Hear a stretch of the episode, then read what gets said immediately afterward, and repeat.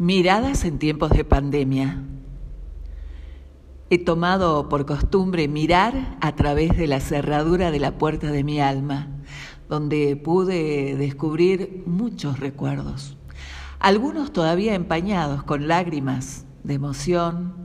de ausencias. Y surgió así una historia donde el protagonista fue Ángel, un niño pastor que vino a vivir a casa ya por los 70. El pequeño rápidamente se acostumbró a las mañanas de escuela, a las tardes de libertad para jugar a las bolillas, fantaseando mundos completos, mientras los mayores disfrutaban de largas siestas. Ángel, divino niño, carita paspada y risa de mazamorra y anchi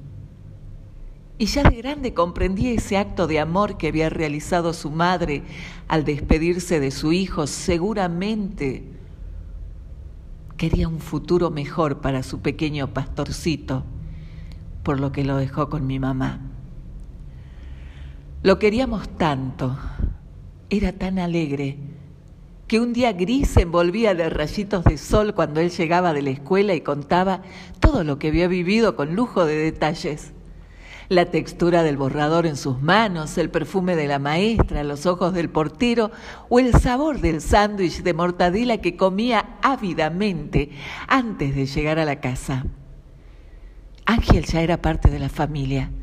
Era un hermanito mayor que compartía travesuras, tardes de villiquen y anteojitos, y que se dedicaba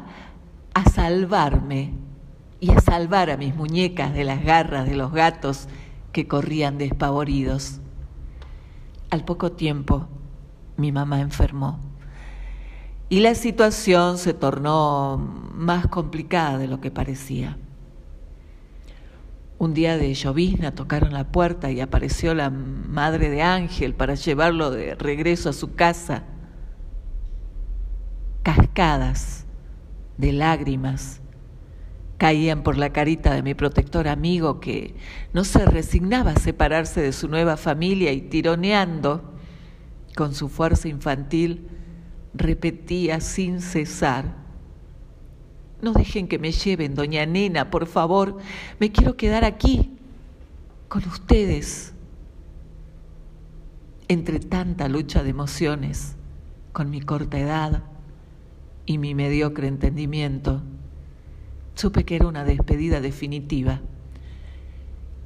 y que pese a las promesas de visitas posteriores, Ángel, quien al principio formaría parte de cotidianas historias, luego quedaría aletargado hasta transformarse en un remoto recuerdo que la cuarentena expulsó, dejando ese sabor amargo